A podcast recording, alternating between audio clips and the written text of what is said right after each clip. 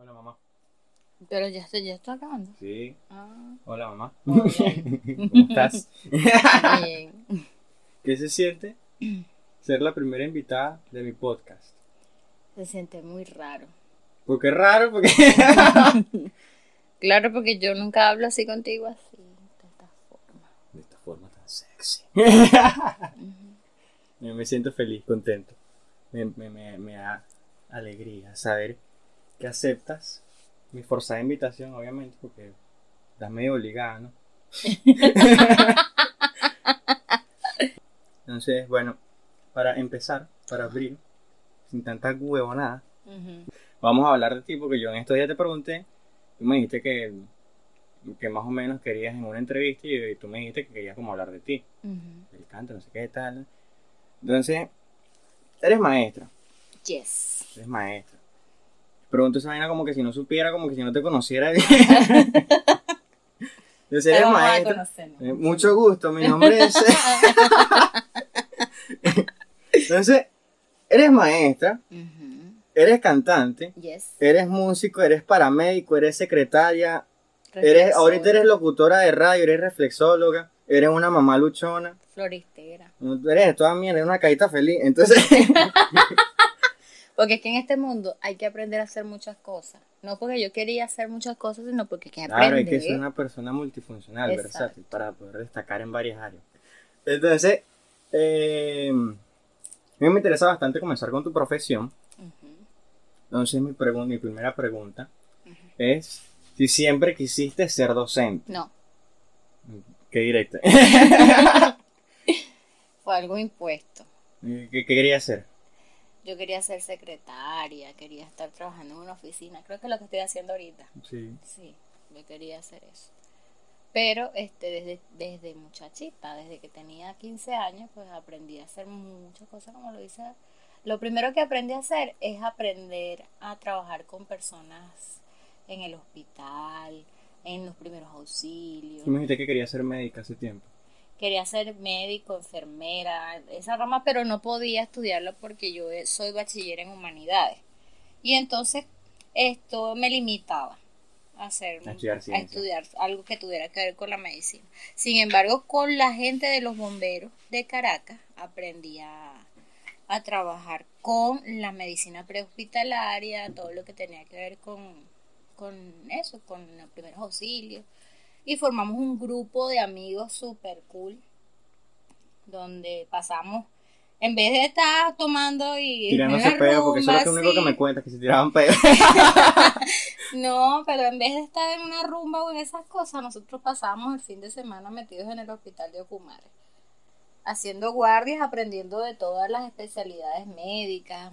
A veces me tocaba estar en sala de partos a veces en traumatología. Aprendí a hacer muchas cosas ahí y bueno de esa forma después que me gradué de bachiller este como que casi imponiéndomelo mi mamá me dice que vaya a hacer las suplencias a Paracoto a trabajar con ella. Y empecé a trabajar con ella. De hecho María Alejandra tu tía este también estuvo en eso pues ella trabajó en la educación pero no le gustó pero ella fue un poco más Pero así tiene su- sus alumnos, su, o sea, que fue madrina de promoción y Porque es que ella fue maestra también, ella duró como dos años trabajando de maestra ¿Ella qué en? Paracoto. María Alejandra comenzó a estudiar publicidad y mercadeo, pero por cuestiones económicas no se pudo. Y entonces ella empezó a trabajar con Moma y con Nayib allá en Livita. Y entonces no siguió estudiando. Ella hizo una intentona con publicidad, hizo una intentona de diseño gráfico, y por eso es que yo digo que nosotros tenemos los hijos cruzados. No porque no te quiera, sino porque sus hijos son como yo y tú eres como tu tía.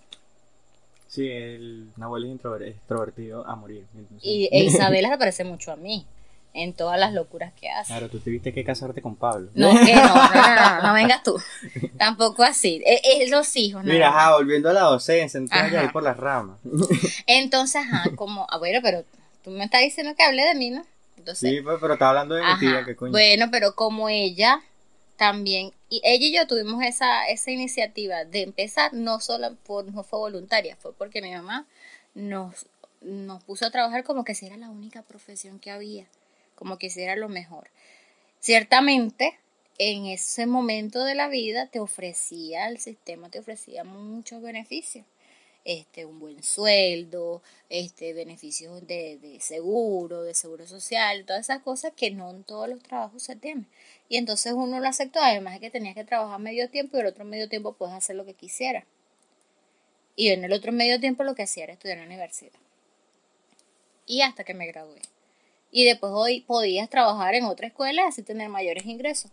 Pero en la actualidad no, Ya, se, eso no puede, se puede. Eso no se puede porque ningún, trabajas tres turnos y no te alcanza para comer. Entonces es algo que ya no. El sistema, la educación es hermosa porque no te digo yo, empecé, empecé porque mi mamá me dijo, pero yo me enamoré de mi profesión. Al primer Claro, ahí, ahí para, para ahí vamos. Mi pregunta es que obviamente con el tiempo a ti te empezó a gustar tu profesión. Sí, porque la, la esencia de la profesión no es lo que tú estudias ni la metodología que, lo que te enseñan, sino lo que consigues en el aula con los niños. Y los niños te llevan, obviamente, a, a ver la profesión a- con el corazón. Claro, entonces tú consideras que con el tiempo eh, la docencia se convirtió en tu vocación aunque antes no lo, no lo fuese. Lo vi de otra forma. Siempre quise ser músico, ¿verdad? Yo quería, yo quería, de hecho, yo quería estudiar música y artes escénicas, ¿verdad? En, en Caracas. Y yo, y yo cuando veía mi libro del CNU, CNU? soñaba. ¿Ah? Disculpa la ignorancia. El Consejo Nacional de Universidades, que es lo mismo que la OPSU, ¿ves? Mm. Ellos trabajaban en conjunto, pero en ese momento nosotros nos daban un libro que se llamaba CNU podías conseguir todas las especialidades, todas, todo lo, las carreras, todo lo que podías y yo soñaba con esa carrera. Pero quería trabajar en algo más tranquilo, algo más, así como lo que estoy haciendo ahorita, pues, este, sin tanto ruido. Sin embargo, la, en el primer semestre comienzo a ver la, la carrera bonita y ya yo trabajaba en ese momento. Cuando yo estaba estudiando en la universidad, ya yo, ten- ya yo había empezado a trabajar en, en la escuela. Y entonces ya el interactuar con los niños, porque te estoy diciendo que la vocación no es nada más lo que uno le dan en la universidad. No me nace desde ahí, sino a partir de la experiencia con los niños. De hecho, este, no solamente he dado clases en, en la escuela, pues también empecé a también a ser catequista y esas cosas que ya tú sabes. Este, Fíjate que ahorita estoy pensando eso. Entonces, como tú estabas diciendo antes de que querías eh, estudiar, irte por la rama de medicina, entonces, y estabas con los, los, los- los paramédicos y todo eso, que eh, hay algo que está, que tiene muy en común todo eso, que es que tú ayudas a las personas. en la, la atención La, le- esa es la vocación en, atender en sí, el servicio. el servicio. Sí, y es, yo, es lo creo que es lo que creo que este me gusta hacer. Claro, esa es la verdadera vocación de la que estamos hablando. No importa si lo, lo- si lo si me fui por la si vas por- docencia. exactamente. Yo me acuerdo que este mucho tiempo después de que ya tenía muchos años trabajando, este me ofrecen trabajar con música en una escuela. Y entonces yo pensaba, yo Dios mío, yo quería ser músico y pero me gusta ser maestra. Entonces quiere decir que yo voy a ser músico maestra dos las dos tiro. cosas. Entonces empecé como a agarrarle más swing al- a la carrera y amor porque estaba haciendo lo que me gustaba. Hacer las dos cosas a la vez. De hecho, para todos lados me decía María José va que canta, María José va que vas a tocar, María José que vamos a montar una canción. Y así yo pasé mi tiempo, de- en- el tiempo que duré en- trabajando en la educación, haciendo eso lo que me gustaba. Más adelante Claro, eso es lo que importa al final, que, haces, que hagas lo que te gusta. Exacto, más adelante consigo ese trabajo fenomenal que me brindó la oportunidad de, de darte los estudios prácticamente gratis. Este, y hacía lo que me gustaba, que era cantar. Sí, bendito sea. Claro, para, si por si, por si la- alguien que esté escuchando esto no está informado, entonces mi mamá ejerció la, la profesión de profesora de música, ejerció la profesión de profesora. o sea, ajá, fue profesora de música en el colegio donde yo estudié primaria y y secundaria y bachillerato. Entonces, eso me, me dio la oportunidad de tener una beca. Ujú. Entonces eso fue una tremenda oportunidad. Maravillosa oportunidad. Nunca me la esperé porque Claro, y a pesar de que tú te fuiste ahí para el coño y dijiste, no quiero tener Exacto. nada que ver con esto, igualito. el profesor Tomás, el, el el profesor Tomás de verdad me mostró el amor y el cariño que me tenía, a pesar de ser la persona que todo el mundo piensa que es, pues que es un cascarrabia, conmigo no fue así. Y eso hay que agradecerlo. De hecho, todavía tú te estás graduando de bachiller y yo no te he contado lo que el profesor Tomás me dijo. ¿Qué te digo? este que cuando comenzaran las clases de lleno yo fuera aunque sea 15 minutos Ah, sí me contaste. Ah, sí te conté que fuera aunque sea 15 minutos cada 15 días a hablar de moral y de cívica y esas filosofía, cosas. mira, te vas a convertir en Chiri Anagonji. coño quién es esa el, de- el negro de The Good Place. Ah verdad anaconda anaconda Anaconda. Anaconda. sí Mira, ¿cómo crees que hubiera sido tu vida ahorita si tú no hubieses eh, escogido ser docente? o No, escogido no, pues, si tú no hubieses sido docente. Mm, me imagino que hubiese conseguido otro trabajo como el que esperaba verdad Te hubieras dedicado al, a la música, a la administración o a la música a las artes que tú querías estudiar Sí, artes escénicas. pude haber sido, qué sé yo, una Doris Wells. una Sí, porque a mí me encanta eso. Mira, yo tengo una pregunta bastante seria. Ujú, Tú eres maestra. Sí, Exacto. y nunca voy a dejar de serlo. Claro, tú eres maestra. Y esta es una pregunta que a mí me inquieta y veo con preocupación. ¿Qué fue? ¿Por qué las maestras le dicen que no a uno cuando uno pide permiso para ir a hacer pipí? Porque el, el efecto en cadena empieza. No, no, porque tú te acuerdas, yo en primer grado me meaba en el salón. Porque después del, del recreo, sabes que uno... La norma es que el recreo es para ir al Pero, baño. pero si a mí no me dan ganas de ir al baño en el recreo, yo quiero hacer pipí después. Bueno, la, la cuestión es esa, que no la norma la colocas, así como me dijeron a mí que tenías que llevarte el desayuno porque tú desayunabas en la casa y me echaron a perder mis horarios de comida contigo. que tenía que llevarte el desayuno para la escuela para que tú comieras en, el, en la hora de la comida. Cuando tú tenías en la hora de la comida era tu meriendita, que tú te llevabas tu Claro, una galleta, una un juguito, una frutica. No, había que llevarte la arepa. Entonces me cambiaron el horario de la comida, cuando todo estaba tan bien. Uno come, va al baño y después no tiene necesidad de ir. Pero también está la, otro, la, la otra cosa que vienes tú y pides permiso y más detrás de ti se van cinco y seis muchachitos y uno trata de evitar que eso pase. Y si Claro, eras... porque sí, sí entiendo porque hay unos que no quieren ir al baño, pero se salen del salón porque les da la gana. Exacto, pero entonces si tú eras el segundo o el tercero en pedir permiso, obviamente te lo iban a negar. No, pero si yo era el primero, yo una vez me meé, fue feo. Fue feo, yo me acuerdo. El charco ahí abajo de mi pie y después... mm, eso. Bueno, eso, eso servía de lesión a la maestra, a Kafka, yo me acuerdo. Yo se lo dije a ver, Pero no fue una vez, fue como 10. me- ¿Qué, me- ¿Cuál lección aprendí ahí después de 10? Bueno, pero es desagradable. Después uno aprende un poquito con el alumno. Uno, de repente yo, maestra, yo me fijaba si el niñito ya tenía ganas de hacer pipí o era metido. ¿Cuántos años tienes ya siendo, siendo docente? Porque me dijiste que a los 18. Yo empecé a trabajar a los 18. En realidad, si empecé a los 18, tuviera. Tengo 22 años. Te vas a jubilar. No, porque ya renuncié. Pero no, no, no, no quiere decir que... O sea, ya te renunciaste, eso no te da eh, permiso para jubilar. No. Si quisiera, si las cosas mejoraran, está la opción de que yo volviera por esos tres años que me faltan. ¿Verdad? Y ya ejerciendo los tres años, Me ya te puedes jubilar. Ajá. Pero no vale la pena, César. ¿Por qué no vale la pena? Porque ¿qué, qué te da la jubilación? El mismo sueldo paupérrimo con el que no puedes comprar ni medio kilo de queso ni medio cartón de huevo. Entonces, por eso es la razón por la que yo renuncié. Explícame más, más, más detalladamente por qué renunciaste. En el, en el 17, en el 2017, yo estaba trabajando fuera de aula.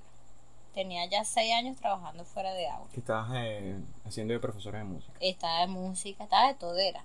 Porque yo después, de- Ah, la coordinadora. la también. coordinadora del comedor, que si me mandaban para otro lado. Entonces yo dejé de más bien trabajar con música para eh, dedicarme a otras cosas. Y entonces en julio del 2017 me dice, mira que eh, uno de los maestros, por, por cierto, yo como que vi esa vaina por ahí, este, uno de los maestros concursó y se va a ir a la escuela, y entonces e- esa vacante la tienes que cubrir tú porque no hay recursos para mandar a otra persona. Cuando, y eso me molestó muchísimo. Sin embargo, por obediencia, asumí el reto y me puse a trabajar con ese Pero igual no, no funcionó. Ya no quería trabajar en aula. Pues si hubiese, si me hubiesen dejado en el comedor, quizás todavía todavía estuviera aquí. No porque el trabajo fuera fácil, porque el trabajo era bastante difícil. Controlar el, lo que entra de comida y todo Más bien ladilla. Más pero, ladilla pero era difícil. más pero era más agradable porque yo tenía un horario que podía jugar con él pues. yo a veces trabajaba dos tres días todo el día y lo, tenía dos días libres ¿ves? y entonces podía jugar con mi horario ya teniendo un grupo de niños yo tenía que ir todas las tardes y entonces, no conforme con eso, ese año empezó a trabajar el transporte público, no servía para un coño, entonces yo tenía que caminar de aquí para el Conde, no contando que en la Claro, mañana tenía que irme para allá, para el Santo Luzardo y volver otra vez para la casa a buscar el almuerzo. Eso sí es vocación, ¿viste? Porque ¿cuántos kilómetros nos eran? Como 10 kilómetros diarios. y caminaba. vuelta de- para todos lados, ¿ves? Y entonces, este, ya mi cuerpo estaba cansado. No es que esté vieja, ¿no? Pero estaba Ya estás vieja, ya te va a llegar la andropausia. No. la La andropausia. menopausia. La menopausia. Y entonces, este, me cansó. La actitud también de quizás, en ese momento no lo veía, de- sino con rabia y entonces pensaba que todo estaba en contra mío, ¿Y ahorita Y- cómo lo ves? que estaban cumpliendo con su deber. Pero ya yo no quería trabajar. ¿Qué pasó? Que agarré, empecé a buscar la incapacidad y por un año y medio duré de reposo. Que tú decías que no me pagaban porque yo no, porque yo no estaba trabajando. desempleada, decía No yo. estaba desempleada, estaba de reposo y el reposo se paga. No, no caí con la suerte de que cae mucho de que lo incapacitan, ¿verdad? Me mandan a trabajar en enero de este año Tú dices que no, y yo digo que no. que se saben ese culo. Ajá. Y por cuestiones mm, de fe, hice lo que tenía que hacer. Vamos a decirlo, oré bastante y decidí pues hacer mi renuncia. Fui con mi cara muy bonita y dije, y aquí hasta aquí llegué yo. Un gusto.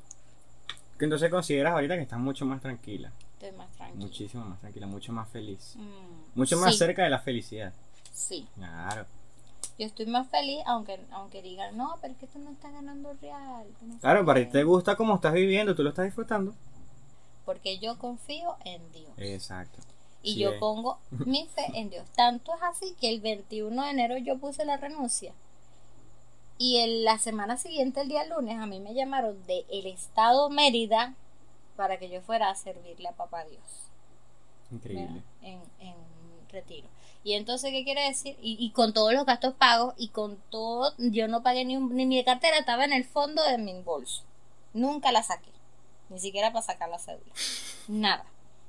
¿Ves? Entonces quiere decir que entonces iba por el buen camino. Y yo me siento tranquila. Ahorita nos estamos equilibrando, ¿verdad? Con lo, con lo que estamos haciendo. Y yo sé que vamos a avanzar. Mira, ¿qué hay de la música y el canto más a fondo? Desde chiquita. Claro, desde chiquito. desde pequeñita. Porque yo creo que yo estaba en la barriga de mi mamá. ¿Desde qué edad cantas? Mm, ya no me acuerdo. Pero desde chiquita. Desde que estaba- memoria. de- desde que me Eso. Eh... Pero ajá. me, en, en, comencé como cuando estaba en quinto grado. En, en una coral de niños. Y ahí fue que mi mamá se Y con la instrumentación, más que todo, familiarizarte con lo... con, lo- con los con instrumentos el musicales. 4 comencé a tocar el 4 como a los 10 años con mi papá mi papá me enseñó a el tocar órgano. el órgano fue antes el órgano fue antes porque mi papá tenía el órgano aquí tenía el marrón y después me compró un teclado y nos sentábamos los dos todas las tardes después de la escuela yo me sentaba con él Yo a tocaba la Pantera Rosa. y tocaba la pantera rosa Mira, fuiste a Latin American Idol. sí y fui a Fama Sudor y Lágrimas y fui a cuánto vale el show Coño. No es cualquier vaina, no, que mi mamá canta, no sé qué. Eh, mi mamá fue a tal, tal, tal, tal. Cuidado. Pero la experiencia más súper fue con Latin American Idol. Porque me acuerdo que Ajá, cuando... cuéntame eso, porque yo estaba muy chiquito, Sí. yo no me acuerdo mucho, y yo sé que fuiste a Latinoamérica Aldo porque están las fotos y eso, y no sé qué, pero nunca, de eso sí estoy nulo. No, sí. Fue, eh, fue espectacular porque este yo digo que ahorita canto con más técnica que, en ese momento, ¿no? Pero este fue bonito porque cuando llegamos al estadio éramos cinco mil personas. Había ese poco de gente, eran cinco mil personas. Y cuando me toca a mí estar con el jurado, en ese momento ¿Eso fue en dónde? en el estadio universitario. Esa primera fase fue ahí. Que nos ponen ahí como una, nos metían en unas carpas y le cantábamos a la persona que estaba ahí. Lo que yo menos me iba a imaginar es que me iban a sacar el, el azul, que era un- una cartulina azul que te daban como papá, el pase para la otra parte. Cuando yo saco, que me dan, me ven un número que me habían dado y lo anotan. Y me dan el azul para que siquiera. Y empezó el programa en sí, porque te hacen entrevistas, te tiran en el piso, te toman fotos, este, todo, tú sabes. Todo estrambótico, todo. Después a uno lo sacan de allí y bueno, le dicen, bueno, tienes que venir tal día. En la segunda fase éramos 350 personas. Pasamos por un filtro que es el jurado de la producción. Había un tipo que cantaba rechísimo y no, no quedó. Pasé yo y, y me pusieron a cantar dos canciones. Porque yo primero canté una de ¿A ti ellas. te dicen, canta esta canción o eh, qué canciones traes tú? No, yo- a cantar. Yo, yo primero canté la de John Secada que decía, y tú eres un ángel. Y después me dijeron, ¿y no tienes otra canción? Y entonces fue Ah, claro, así es. Ajá, entonces me dicen, yo digo sí, y entonces canté la de la quinta estación. Esa, hace días perdí en alguna cantina. Entonces fue cuando me Eso los dijeron, mataste. entonces agarraron y mucho gusto, bienvenido a Latinoamérica. y yo no podía creerlo y ni siquiera me había puesto el número, que era una calcomanía, porque dije, si este que es tremendo cantante, una vaina que yo le escuché del lado, este, y no quedó, menos voy a quedar yo. Y me dan ese sí, cuando me pongo el número que paso a la otra, al otro lugar, de 350, per- primero de 5000 pasé a 350. Y de Increíble. 350 pasé a las últimas 60 que iban con el, con el jurado del programa, que estaba John Secada, Ricardo Montaner. Y eso era en televisión. Eso, eso ya todavía no era en televisión, sino la audición Ah, final. Este, el un gordo que se llama Gustavo, Mimi, Me acuerdo que se llamaba Gustavo. y no me acuerdo, eran, eran cinco personas. Y entonces ahí ah, pasamos todo el día y éramos 60. Entonces lo más grandioso era que yo pasé de 5.000 personas a las últimas 60. Ya eso para mí era suficiente. Claro, tenía la esperanza de que me llevaran para Claro. Argentina y que pudiera hacer el programa por allá. La persona con la que yo pasé toda la tarde sí, se, sí la escogieron para irse a Argentina, pero a mí no. Sin embargo, cuando entré al, al estudio donde estaba Ricardo Montaner, John Secada, me puse muy nerviosa, canté, pero no, pero canté la canción equivocada, porque el la señora de la producción me ha dicho que cantara Ángel, Ángel. la de John Secada, y yo canté fue la de la quinta estación. Ya después que yo salí, me dice, "Ah, vas a audicionar con Ángel. No, yo agarré y de gafas puse quinta estación y por eso fue que perdí. Y Si hubieras entonces, cantado la otra. quizás John Secada, así que, y me dejan, pero no, pero no. Ay, pero qué divino cantas, vámonos. Sí, y, Y si listo. Ricardo Montaner lo que me dijo a mí y es lo que yo, de este un consejo que yo, que él me dio y que yo siempre lo voy a hacer, es que nunca dejara de cantar. Que si alguien me Te decía lo dijo que nada no- más y nada menos que, que Ricardo Ricardo Montaner. nunca dejes El suegro de. Camilo. Eh, sí. Ese mismo es. ¿Cómo es que? Por primera vez. Ay, qué ladilla. Este, sí, y eso fue. Después me vine llorando en ese ferrocarril porque no había quedado, pero este fue bonito. Pero de 5000 quedaste en 60, En eso 60, es. Y que le viéramos la cara y compartiéramos, eh, porque ellos se metían en el, en el cuartico con nosotros ahí en, en- el cuartico, ahí donde estábamos todos los 60 estaba Ricardo, todos ellos se entraron ahí a hablar, Erika de la Vega. Oye, ¿qué se siente estar tan cerca de una diosa como Erika de la Vega? En realidad ya la caraja es bien, es bien. Qué pana. Yo fui para el baño y ella estaba haciendo pupú. Le escuchaste los mojoncitos que hay. Mira, ¿cómo ejerces, ¿cómo ejerces el canto ahora? Ahora lo ejerzo este, en la iglesia, que es para lo que me consagré. Ya voy a cumplir dos años de consagrada y es lo que me llama. Consagrada para el canto. Consagrada para el canto católico. Ok. ¿ok? Este, y lo hago en la iglesia, en los retiros de modo donde me llamen. Este, ya he llegado a parar las patas en Mérida. Ya vas, no jodas, de Cuba te- para el mundo. Exacto. que de todavía me llaman de por allá lejos. Bueno, cuando se acabe esta vaina de la pandemia. Ah, mira, estás haciendo radio también, Sí, pero radio digital. Bueno, radio es lo mismo, digital. porque Radio digital, Cuéntame, mi programa ¿cómo es se llama Catoliscopio. En Catholic Tui. En Catholic Tui, la Catholic señal Tui. que fortalece tu fe. Excelente. Una radio católica perteneciente a nuestro municipio, dirigida por Hugo Peña. Este, el programa va dirigido a todas las personas que lo quieran escuchar, sobre todo aquellas personas que, que no conocen su carisma y quieren trabajar para papá. O también para las personas que quieran saber sobre la fe católica también. Exacto, exacto. Precisamente por eso es que lo estoy haciendo, porque no todo el mundo entiende por qué uno se la pasa en la parroquia. ¿Ves? Claro, y después te llaman fanático, no sé qué. Sí, creen que uno es fanático, que no, pero es porque uno trabaja para eso. Es algo sabroso, pues. Cantarle, papá Dios. Claro, cuando es algo que a ti te gusta, que tú disfrutas, como ya dije antes, ya Mm, uno, uno es feliz haciendo lo que le Eso. gusta hacer. el Y sí. punto. Ser feliz haciendo lo que te hace feliz. ujú. Ah, bueno, eh, como esto va para YouTube, entonces pongo el link de en YouTube de Catoliscopio. Ay, por favor. Cuando- cuando el link de Catholic-.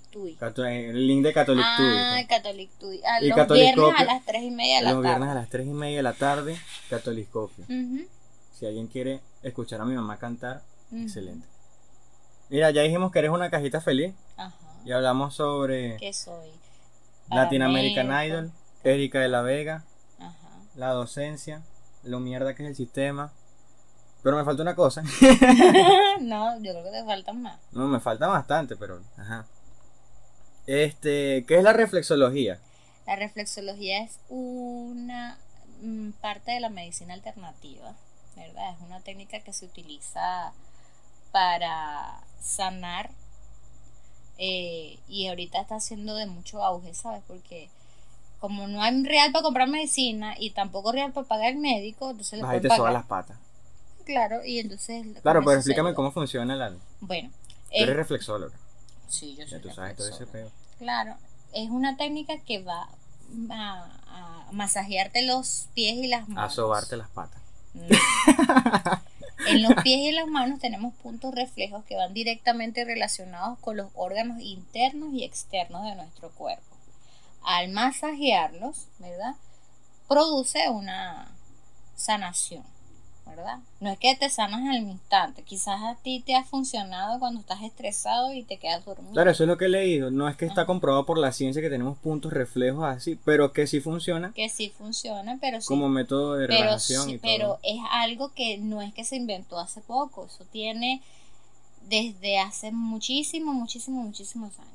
Y, y, to- y ahí, ¿cómo se llaman esas cosas que pintaban los, los cavernícolas? Jeroglífico. Hay jeroglíficos, cuadros, piedras hechas con este figuras tocándose los pies, ¿sabes? Sobándose las patas. Ajá. Entonces quiere decir que es algo milenario. Es algo, es, un- es algo milenario. Es una práctica histórica. Exacto. Y entonces sí funciona. Porque de hecho yo en mis manos he tenido personas que entran a la terapia en silla de ruedas y ya al terminar unas dos veces, 14, 28 sesiones, los ves caminando con su bastón. Personas que han tenido ACV y no pueden mover parte de su cuerpo y que al terminar las sesiones los ves moviendo su cuerpo. Fíjate que yo tengo como un punto de vista con eso, de que yo opino que la reflexología es un placebo. Es algo... Que te engaña. No, no es como que te engaña, sino que eh, no es algo totalmente verídico, 100% verídico, pero igual funciona si la gente le tiene fe. Eso es igual, eso es lo que te iba a decir. Eso es, si tú no tienes fe, nada funciona. O sea, porque... Claro, si tú te estás haciendo eso, coño, para que para si me curo. No. Si tú sabes, miren, muchas personas cuando yo he entrado a la reflexología el primer día, que no, que me duele la el cuerpo, el cuello, que no puedo, estoy torcido, es verdad. Cuando yo lo agarro y empieza a sentir, oye, me siento como mejor. Y yo antes de ser reflexóloga lo comprobé. Yo antes de tenerte a ti no sabía que estaba embarazada tuyo. Me dio una tortícolis horrible por culpa de alguien que me hizo los, poner los nervios de punta. Y entonces estaba toda torcida. Y me fui para allá donde las monjitas que están cerca de Faca. Este. Y estaba un- eh, el hijo de Hugo, por cierto. Y él me Hugo hizo. Peña. Hugo Peña Catholic Tui. Líder. Entonces, él me hizo el masaje y el, la terapia y me mejoró muchísimo. Me dol- me- lo que me dolía me dejó de doler. Y bueno, ¿por qué soy reflexóloga? Porque en ese momento mi papá estaba muy enfermo cuando me inscribí y mamá Leja estaba en cama. Y me leas cua- la abuela de nosotros. Y mamá Leja estaba en cama y venía todas las mañanas, bueno, un día sí, un día no, el señor Rigoberto Landaeta, no sé si te acuerdas de él. Ah, sí. Y él venía a hacer la terapia porque mamá Leja no podía hacer popó porque estaba acostada en la cama y no tenía movimiento intestinal. Y él le hacía el masaje y cuando él apenas estaba cruzando la puerta tenía que uno que meterle el pato porque enseguida mamá le daba ganas. Entonces decía, eso es la terapia y eso hace efecto, entonces yo puedo también ser reflexóloga para ayudar a mi papá que en ese momento estaba pasando por su, su dolencia. Lastimosamente pues el día que, que yo hice el curso había pasado un mes de que mi papá se había muerto. Sí, No, yo me acuerdo que tú decías, eh, coño, si yo hubiera hecho esto antes, hubiera salvado, no sé qué.